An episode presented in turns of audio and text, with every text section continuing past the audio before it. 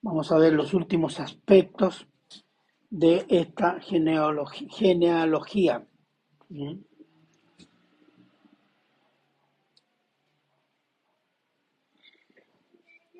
Ya, hermano, gracias. Entonces, la genealogía del Señor Jesús, según Mateo, nos presenta al Señor como descendiente, hijo, de Abraham y descendiente, hijo, del el rey David. Un judío genuino que sería bendición a las naciones y un heredero legítimo al trono de Israel para siempre. La promesa, o sea, la primera venida del Señor Jesús es el cumplimiento de la promesa de Dios a la humanidad. ¿Cuál? ¿Se acuerdan? Génesis 3.15. De la simiente de la mujer que vendrá el que herirá en la cabeza a quién? A la serpiente. A la serpiente antigua, que es el diablo, Génesis 3.15 y viene a través de una nación, Israel, a través de una tribu, Judá, a través de la descendencia de un rey, David, y de una familia, sus padres, José y María. El Señor Jesús es Dios, que se hace hombre a través de una humanidad limitada e imperfecta. Un pueblo casi siempre en rebelión contra Dios, de hombres judíos y algunas mujeres gentiles, todos pecadores, pero bendecidos por Dios para hacer venir el que sería la bendición a las naciones prometida a Abraham. El apóstol Mateo divide la genealogía del Señor Jesús en tres partes, desde Abraham hasta David, que corresponde al periodo de la formación de la nación, desde el rey David hasta el rey Jeconías, que corresponde al tiempo de la rebelión de la nación. Es el periodo de los dos reinos y reyes, reyes en mayoría idólatras. Y desde Jeconías hasta el Señor Jesús, que corresponde al periodo de decadencia y salvación de la nación. El Señor Jesús es un descendiente de judíos para hacerse hombre siendo Dios. El título es Un descendiente judío que es Dios y estamos en la cuarta parte. Vamos a orar. Padre bueno, eterno, misericordioso Señor, grande y bondadoso es usted, Señor. Ayúdenos, Señor, a comprender su palabra, a amarla, ponerla por obra. Y usted, por medio de su Espíritu Santo, haga la obra en medio de nuestros corazones con su palabra, algunos para instruir, otros para redarguir, otros para edificar y otros para llevar arrepentimiento. Gracias, Padre, porque usted, Señor, solo usted es el Señor de señores y Rey de reyes. Y gracias por esta bendición de que podemos acceder a su santa palabra. Se lo agradecemos en Cristo Jesús. Amén. Bueno, si ustedes leen el último versículo, dice, hay 14 generaciones de Abraham hasta el rey David y 14 generaciones del rey David hasta eh, Jeconías y de Jeconías hasta Jesús 14 generaciones. En realidad hay más generaciones. Pero ¿por qué Mateo usa esta estructura? Si ustedes suman 14, 14, 28 más 14 son 42, múltiplo de 7. ¿Cierto? Para los judíos, el Mesías tenía que venir en la 42 generación. Entonces había una profecía que decía que tenía que venir en la 42 generación. No dice referencia a qué. Y Mateo toma esta profecía muy judía, o muy de la, digamos, de la eh, pensamiento judío y lo divide 14, 14 y 14 para decir a Israel, este es el que cumple esa profecía muy judía. y corresponde a los tres periodos de Israel. La formación, que son los patriarcas, y después está la, la nación que se revela, se divide los reyes en mayoría eh, incrédulos o idólatras, y después el periodo de la decadencia, después del exilio y retorno, hasta la aparición del Señor Jesús. Y, y eso es para decirle a los judíos, este es, este es el Mesías. Pero bueno, ya vimos las dos primeras partes. La tercera parte de la genealogía del Señor Jesús. Mateo lo presenta desde Jeconías hasta el Señor Jesús. Jeconías es el rey de Judá maldecido por Dios. Maldecido por Dios, es el último rey humano de la dinastía de David. Desde ese momento Israel no ha tenido rey hasta ahora. Porque después cuando vuelve ellos ya no tienen rey, tienen gobernadores. Y no son reinos, no son potencias, son provincias. Dejó de ser reino. Por ejemplo, en Jeremías 22, Jeremías 22, lo voy a buscar yo.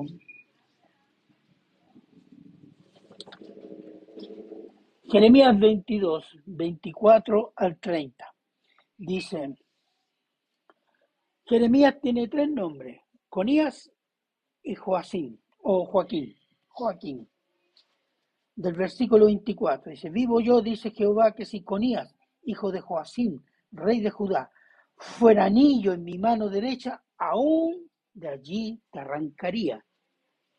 Para decir cómo Dios estaba enojado con eh, Jeconías. Te entregaré en mano de los que buscan tu vida y en mano de aquellos cuya vista temes, si en mano de Nabucodonosor, rey de Babilonia, y en mano de los caldeos. Te haré llevar cautivo a ti, a tu madre que te dio a luz, a tierra ajena en que no naciste, y allá moriréis.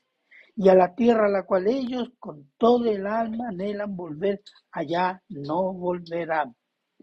Es este hombre Conías una vasija despreciada y quebrada, es un trato que nadie le estima. ¿Por qué fueron arrojados él y su generación y echados a tierra que no habían conocido? Tierra, tierra, tierra, oye palabra de Jehová. Así ha dicho Jehová. Escribid qué sucederá a este hombre, privado de descendencia, hombre a quien nada próspero sucederá en todos los días de su vida, porque ninguno de su descendencia logrará, logrará sentarse sobre el trono de David ni reinar sobre Judá. Tremendo juicio. Estamos hablando de un rey descendiente de David. Entonces, es el último rey de la descendencia de David y es llevado al exilio babilónico junto a los nobles de Judá.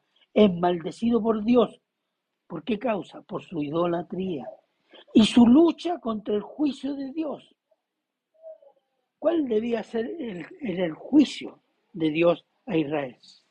Que la nación debía entregarse a Babilonia, reconociendo el juicio de Dios y arrepentirse. En cambio, Jeconías, ¿qué hizo? Luchó contra ese juicio, luchó contra Babilonia y mató a aquellos que querían entregarse, que era el mandato de Dios. Miren lo que dice Jeremías 36.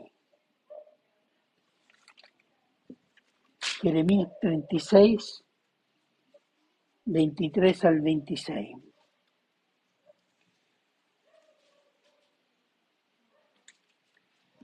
Dice, y cuando Jeudí había leído tres o cuatro planas, este es un mensaje que Jeremías escribió y lo entregó a Baruch para que lo leyera a los nobles de Israel y al rey de Israel, que en ese momento era Jeconías. Entonces dice, cuando Jeudí había leído tres o cuatro planas, lo rasgó el rey con un cortaplumas de escriba y lo echó en el fuego que había en el brasero, hasta que todo el rollo se consumió sobre el fuego que en el brasero había. Y no tuvieron temor, ni rasgaron sus vestidos el rey y todos sus siervos que oyeron todas estas palabras. Y aunque el Natán, Delaya y Gemarías rogaron al rey que no, que no quemase aquel rollo, no lo quiso oír. También mandó el rey a Jeramel, hijo de Amelec, y Seraías, hijo de Arsriel, y Selemías, hijo de Abdeel, para que prendiesen a Baruch, el escribiente, y el profeta Jeremías, pero Jehová los escondió. Fíjese, hay un juicio. El rey es avisado. ¿Qué hace el rey? Pesca, lo corta y lo echa al fuego. A mí no me importa lo que dice Dios. Y más encima, toma al secretario, el profeta, y, y, y ya lo preso. Por eso fue maldecido. ¿Mm? Nabucodonosor destituyó a Jeconías y puso como rey a Sedequías. Sedequías era tío de Jeconías, no era descendiente de Jeconías. Definitivamente se rompe la línea de descendientes del rey David. ¿Por qué? Ya en ese momento Israel deja de ser reino y está siendo gobernada por el rey de Babilonia que le pone el rey. Yo designo el rey.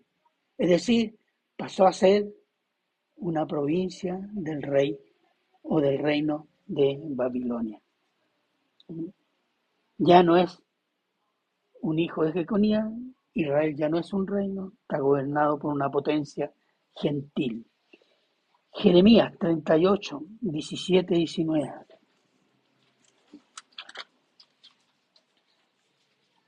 Dice, Sedequías el rey se acerca a Jeremías, que estaba preso, entre paréntesis. Dice, entonces, eh, le leo del 17, entonces dijo Jeremías a Sedequías, así ha dicho Jehová, Dios de los ejércitos, Dios de Israel, si te entregas enseguida a los príncipes del rey de Babilonia, tu alma vivirá y esta ciudad no será puesta a fuego y vivirás tú y tu casa. Pero si no te entregas a los príncipes del rey de Babilonia, esta ciudad será entregada en manos de los caldeos y la pondrán a fuego y tú no escaparás de sus manos. Y dijo el rey Sedequías a Jeremías, tengo temor de los judíos que se han pasado a los caldeos, no sea que me entreguen en manos y me escarnezcan. Y dijo Jeremías, no te entregarán. Oye ahora la voz de Jehová, que yo te hablo, y te irá bien y vivirás. Pero ¿qué hizo Sedequías? No oyó la voz de Jehová, que venía por el profeta Jeremías. ¿Y qué sucedió? Jerusalén fue destruida. El templo fue destruido y hubo un cautiverio de 70 años. Pero si se hubiera entregado, ni Jerusalén ni el templo tal vez habrían sido destruidos, pero sí el exilio o el cautiverio de 70 años, sí. ¿Se fijan? Que Dios siempre está dando oportunidades, aún en el juicio. Entrégate, no va a suceder. Pero Sedequías le tuvo más miedo a los hombres que temor a Dios. Y eso pasa con la iglesia, que a veces le tememos más a los hombres que a Dios. ¿Y qué significa eso? Que Dios hace juicio, como lo hizo en este caso. ¿Mm? Atención a eso. ¿Mm?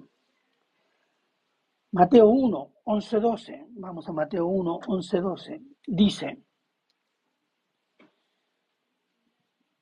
Josías engendró a Jeconías y a sus hermanos en el tiempo de la deportación a Babilonia.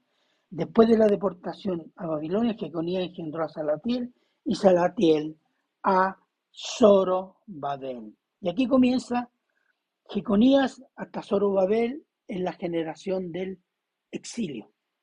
¿Mm? La generación del exilio. Zorobabel significa nacido en Babel. ¿Mm? Zorobabel fue designado por el rey de Persia, en este caso Ciro, gobernador. Veamos Ageo. Ageo 1.1. Si alguien puede estar en Ageo 1.1, por favor.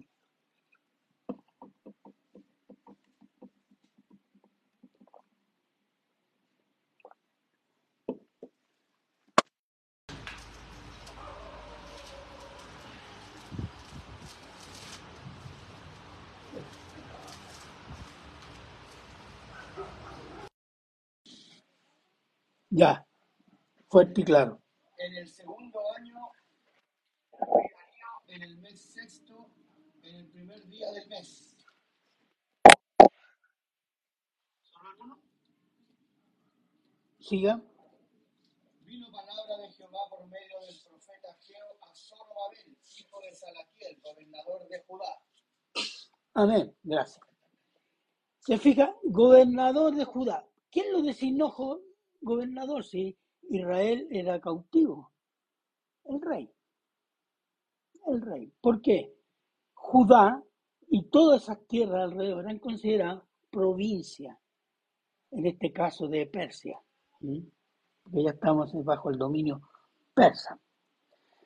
Zorobabel no era un rey judío, sino un gobernador designado por el rey para gobernar una provincia, Judá, del reino persa. Israel ya no será más reino. ¿Hasta cuándo?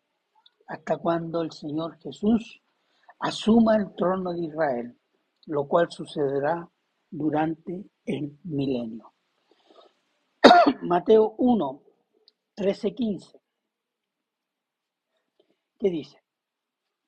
Zorobabel engendró a Abiud, Abiud a Eliakim, Eliakim a Azor, Azor a Sadoc, Sadoc a Akim, Akim a Eliud, Eliud engendró a Eleazar, Eleazar a Matán, Matán a Jacob, etc.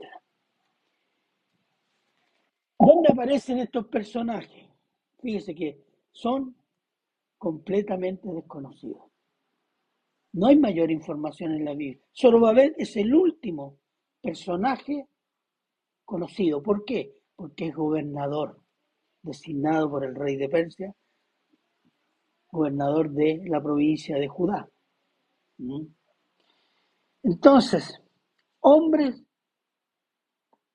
que no se destacan en nada, por lo menos en el registro bíblico. No sabemos ¿Mm? si eran muy pecadores, poco pecadores, pobres, ricos, pero es la generación que vuelve, vuelve del exilio o nace después del exilio. ¿Mm? Cuando Israel, la, o la tierra de Judá y toda esa eh, tierra de Canaán es provincia del imperio persa. Es el tiempo de la reconstrucción del templo, es el tiempo de la reconstrucción de Jerusalén y el tiempo de los 400 años de silencio, en que no hubo más revelación hasta que aparece quién? Juan el Bautista. Y meses después aparece el Señor Jesús. Entonces, las generaciones de Jeconía hasta el Señor Jesús, Israel es una provincia del reino de Persia. Después es una provincia del reino de Grecia, de Alejandro Magno. Y después de la muerte de Alejandro Magno, el imperio se dividió en cuatro reinos y uno de ellos, Siria, se disputa los territorios de Canaán, incluyendo Judá, con el otro reino griego en Egipto, y esta lucha se describe en Daniel capítulo 11. Ahí está descrito.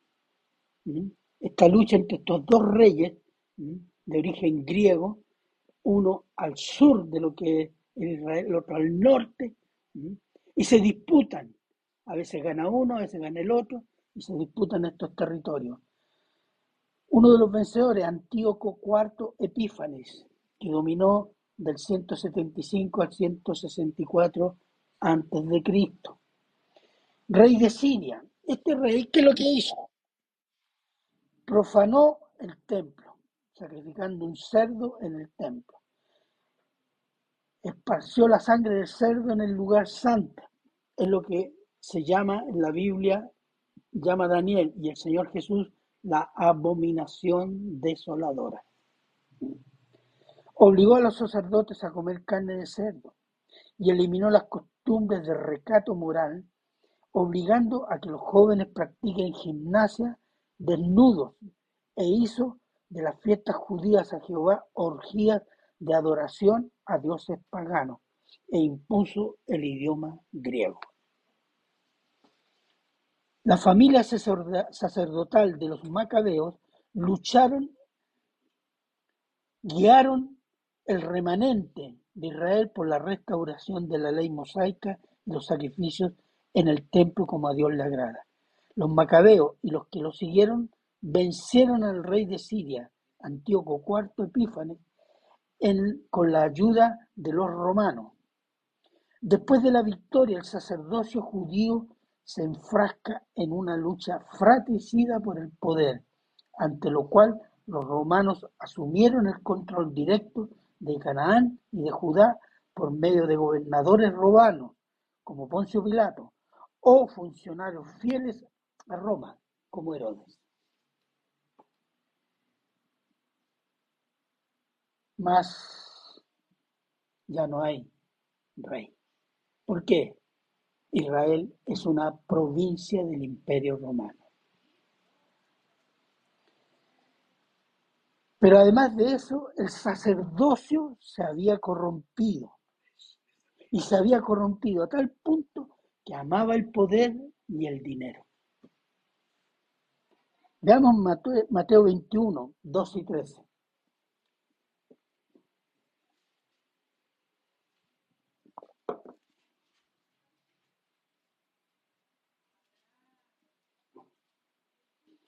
Mateo 21, 2 y 13.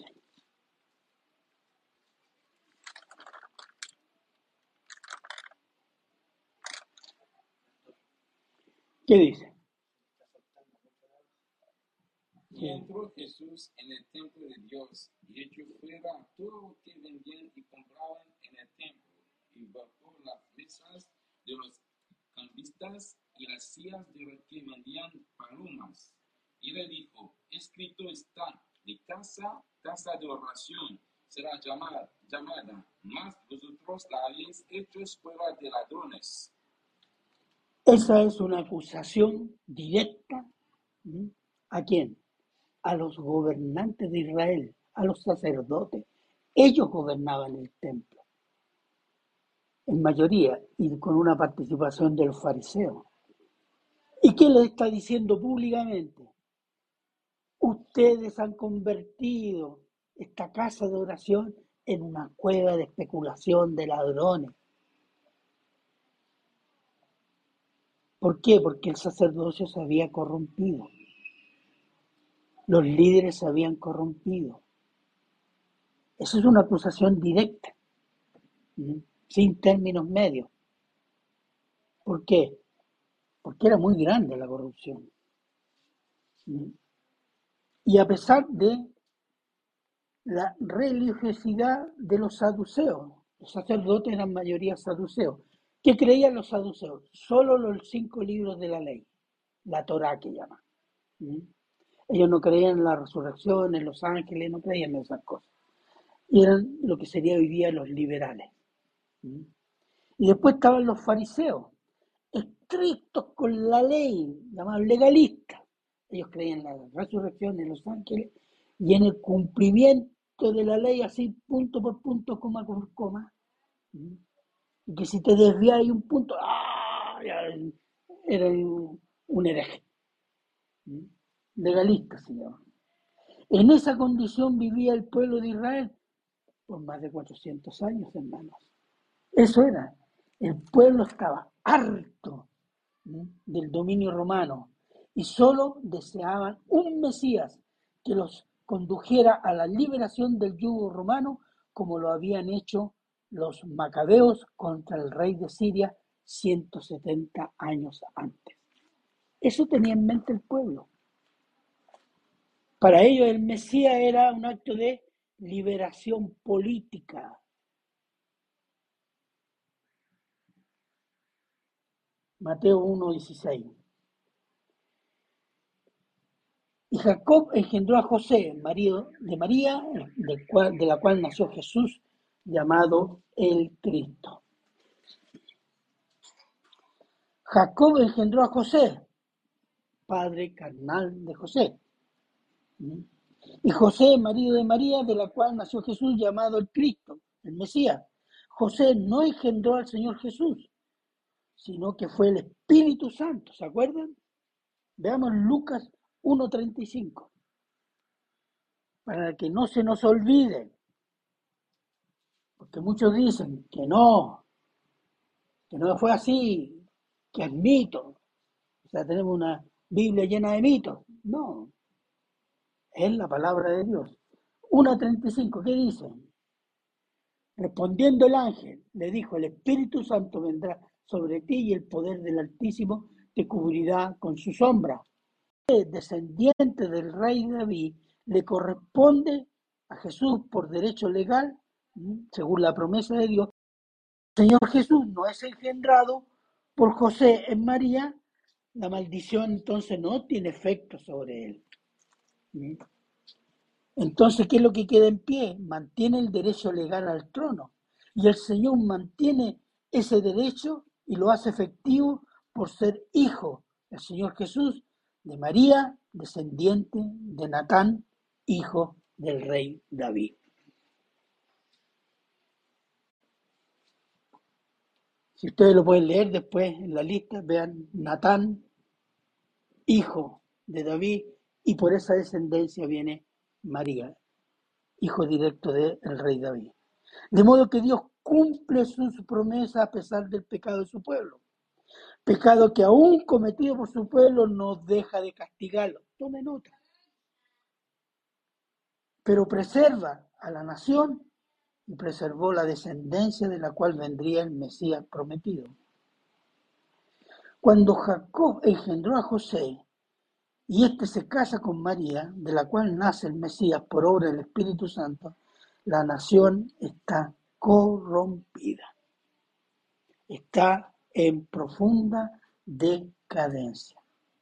Los líderes religiosos aman más el dinero que la ley de Jehová y el pueblo está más dispuesto a seguir cualquiera que los lleve a derrotar a los romanos y no hay preocupación por el pecado. Pero sí, se cumplen los ritos de la ley. Sacrifican animales, los días de fiesta, pero es un pueblo corrompido. Si se lee la historia de Israel, hay un periodo de varias rebeliones, incluso en el periodo del Señor Jesús, o poco antes que naciera el Señor Jesús, hubo una rebelión muy grande. Y posterior, después de la muerte del Señor Jesús, también hubo una rebelión. Los judíos lo único que querían sacar, sacarse encima a los romanos. Ellos no pensaban en el pecado, en el cielo, la salvación. Para ellos eran salvos. ¿Por qué? Porque eran judíos, el pueblo de Dios. Eso es como decir, estoy bautizado, así que bautizado ya salvado el pecado, pecado original. Se creen santos por nacer judíos y por nacer judíos irán al cielo de Jehová. Israel ha fracasado, pero Dios no ha fracasado. Si uno entiende el contexto de decadencia espiritual y fracaso de Israel, que está bajo juicio en ese momento, y todavía, pero aún así Dios cumple sus propósitos.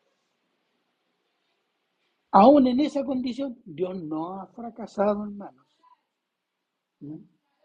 Dios en todo tiempo preserva un remanente, aunque la situación parece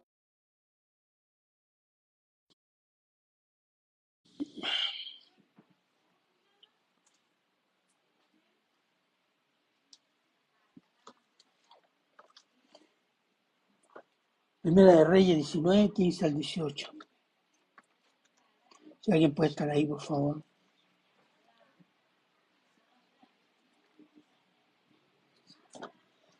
19, 15 18. 19, 15 al 18, Señor.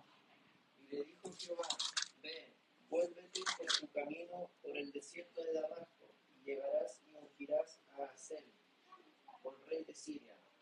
A Jehú, hijo de Nimsi, ungirás por el rey sobre Israel. Y a Eliseo, hijo de Safat, de Abel Leola, ungirás para que sea profeta en tu lugar. Y el que escapare de la espada de Hazel, Jehú lo matará, y el que escapare de la espada de Jehú, Eliseo lo matará. Y yo haré que queden en Israel siete mil cuyas rodillas no se doblarán, no se doblaron ante Baal, y cuyas muchos no lo. El reino de Israel estaba entregado a la idolatría. ¿Y qué le dice? Tú ve, haz esto. Mira que yo me he guardado siete mil. No necesariamente los conocía el profeta. Pero Dios le aseguró qué cosa. No, yo tengo siete mil. Yo me he guardado siete mil que no han besado a los ídolos. Dios preserva en todo tiempo un remanente para cumplir sus propósitos. Las generaciones de Jeconías a, a, José vivieron de Israel, pero fueron preservadas para hacer venir al Mesías. Dios guarda un remanente de fieles porque sabe y conoce que la naturaleza humana es rebelde y pecadora, siempre dispuesta a robar gloria a Dios. Si Dios no guardara un remanente fiel, no existiría Israel, no existiría Judá, ni rey David, ni descendencia, ni Cristo, ni salvación, como Dios lo prometió a Adán y Eva, a Abraham y al rey David. ¿Por qué? Porque Dios se garantiza sus propósitos en la tierra a través de un remanente, que significa minoría, un resto. El remanente fiel es un concepto que se relaciona con Israel. Isaías 1.9 dice,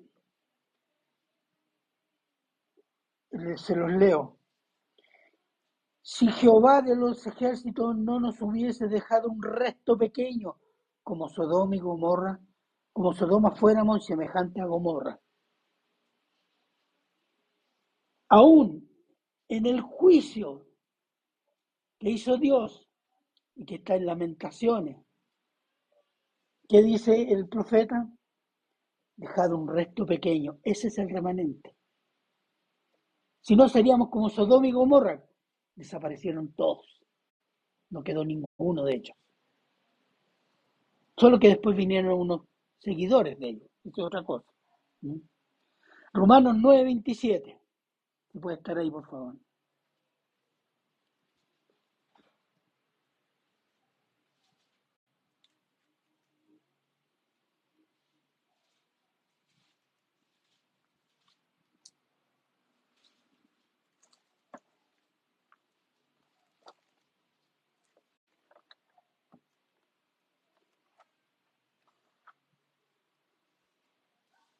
Ya, ¿quién está ahí?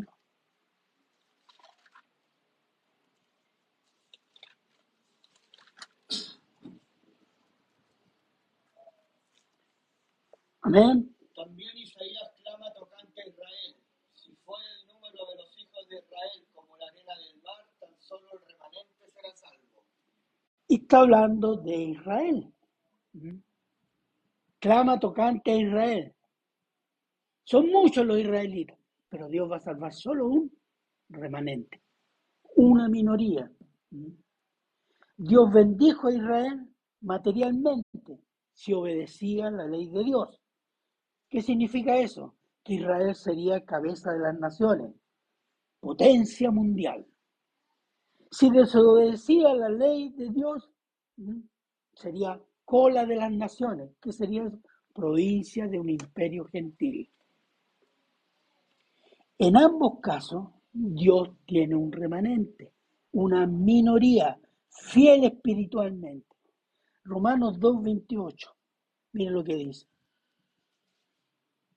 Pues no es judío el que lo es exteriormente, es decir, que va al, templo, que sacrifica animales, que se circuncida, que asiste a las fiestas, etcétera, etcétera. El que lo es exteriormente, ni es la circuncisión la que se hace exteriormente en la carne, 29, sino que es judío el que lo es en lo interior, y la circuncisión es la del corazón, en espíritu, no en letra, la alabanza del cual no viene de los hombres, sino de Dios. Todo eso exterior tenía que, buscaba qué cosa, el cambio interior. Ese es el verdadero judío, el que de adentro ama a Dios, el que de acá adentro busca la santidad. Y eso es lo que está diciendo, por eso no todo judío o israelita es israelita. En tiempo del Señor, antes del nacimiento de la iglesia, muchos judíos o unos judíos creyeron, pero estos judíos se van a manifestar en Pentecostés en Jerusalén, que eran los judíos que creyeron a Cristo como el Mesías prometido. Y estos fueron una minoría. Primera de Corintios 15, 6, 7. Si puede estar ahí, por favor.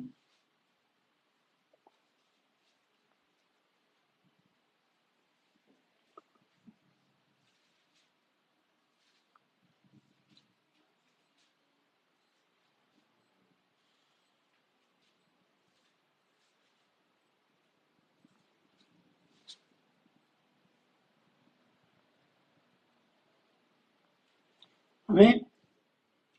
Primera de Corintios 15, 6, 7. Adelante. Fuerte y claro. ¿Quién va a leer? Después apareció a más de 500 hermanos a la vez, de los cuales muchos viven aún, muertos ya duermen.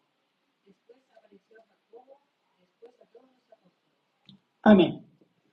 ¿A quién apareció el Señor Jesús en los 40 días que estuvo resucitado la tierra? A los creyentes, a los que habían creído. ¿Cuántos eran? 500, poquito más de 500. Después de tres años de predicación, de milagros, sanación de miles de personas, milagros que alimentaron cientos de personas, ¿cuántos se quedaron con el Señor? 500. Un remanente, una minoría. Y de esa minoría Dios hace nacer la iglesia, Pentecostés, donde el Espíritu Santo, a cada uno, dando el Espíritu Santo a cada uno de ellos para que cada uno de ellos sea morada, templo de Dios, por medio del Espíritu Santo. La iglesia de Cristo es la congregación de los santos, y santos porque creen en Cristo como Señor y Salvador y poseen el Espíritu Santo en cada uno de ellos. El Espíritu Santo en cada hijo de Dios por la fe en Cristo está obrando, corrigiendo, edificando con la palabra de Dios y los mandatos y la obra de Cristo, el Evangelio. Y de esa manera la iglesia se está limpiando, arrepintiendo o expulsando los elementos que producen rebelión a la palabra de Dios y no aceptan la disciplina de la iglesia, ni se dejan, le dejan pastorear por los pastores. Esos son los cristianos. Dios saca a la gente rebelde. ¿Se ha fijado en ese detalle? La va limpiando. Hay momentos de limpieza. Y viene un gran momento de limpieza de la iglesia en Occidente, que es la persecución. Eso va a limpiar la iglesia. Porque va a quedar el fiel. Los demás se van a demostrar que no eran cristianos. Cuando una iglesia relativiza, tergiversa o abandona la fidelidad a la palabra de Dios, entran en ella falsos pastores, falsos maestros, que forman incrédulos religiosos y evangelistas, evangélicos de fachada, pero todos llenos del espíritu del mundo y culto a los deseos humanos. Esa no es iglesia, sino sinagoga de Satanás. Puede llamarse cristiana de los siete cielos, etcétera, y del santo cielo.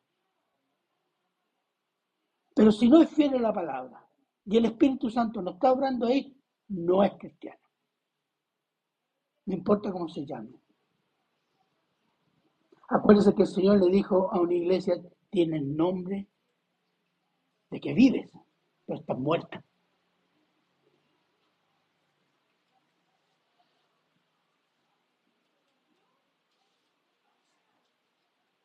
Que a la palabra.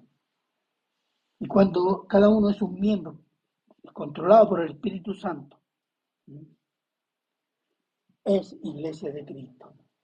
Por ello la iglesia y en el Nuevo Testamento no existe el concepto, el concepto de remanente. El remanente de la iglesia, no. Porque los que conforman la iglesia son todos hombres fieles, hombres y mujeres fieles a la palabra y que tienen el Espíritu Santo en ellos. La iglesia fiel es el remanente del mundo. Y este remanente son en mayoría hombres y mujeres comunes y corrientes, como lo fueron la mayoría de las generaciones de las cuales descendió el Señor Jesús. ¿Se acuerdan? Mira lo que dice el apóstol Pablo, 1 Corintios 1, 26 al 31. Pueden estar ahí, por favor.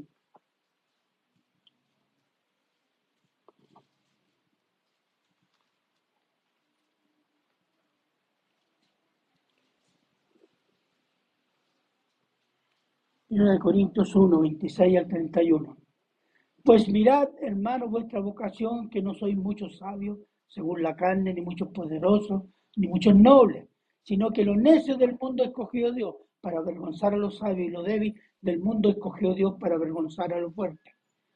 Y lo vil del mundo y lo menospreciado escogió Dios para que lo que no es, para deshacer lo que es. Sí, hermano, Dios escoge aquello que el mundo desprecia y de eso el Dios hace una obra magnífica, santa, inmensa,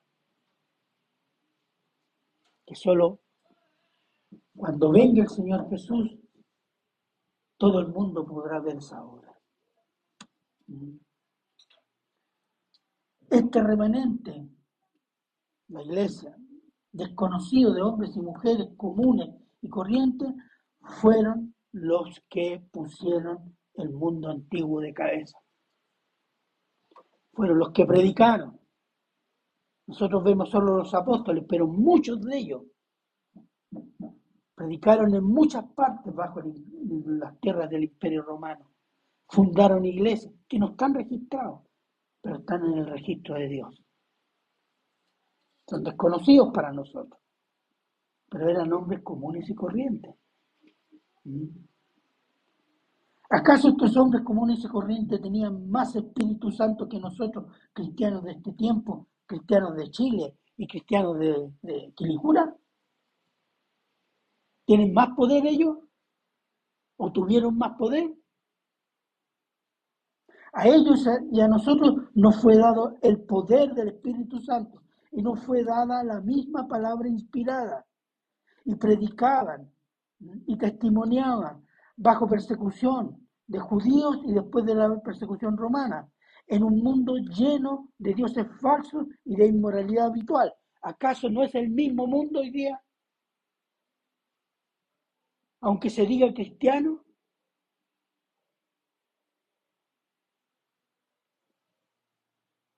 hombres y mujeres comunes y corrientes, ascendientes de Cristo y hombres y mujeres comunes y corrientes, creyeron en Cristo ayer y hoy, que solo el poder del Espíritu Santo de Dios, que es poder de Dios, pueden realizar la obra de Dios en un mundo dominado por el pecado.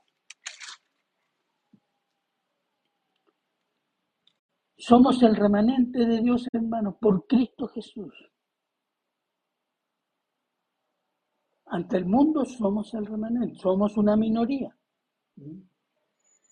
Somos el remanente por Cristo Jesús. Esto debe animarnos en el Señor. Si Dios fue fiel a hombres y mujeres comunes y corrientes que pecaron para hacer venir al Mesías Salvador, tenemos derecho a dudar nosotros de la fidelidad de Dios a Cristo, su Hijo amado, y a los que estamos en Cristo por fe. Piénselo.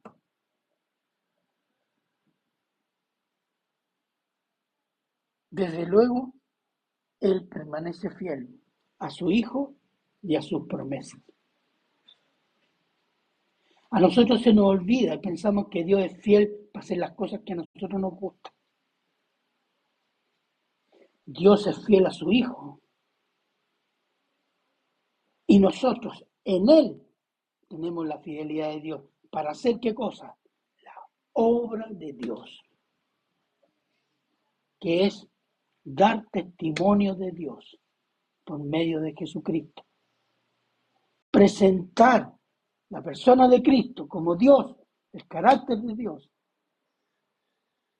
y el deseo y propósito de Dios de salvar a pecadores.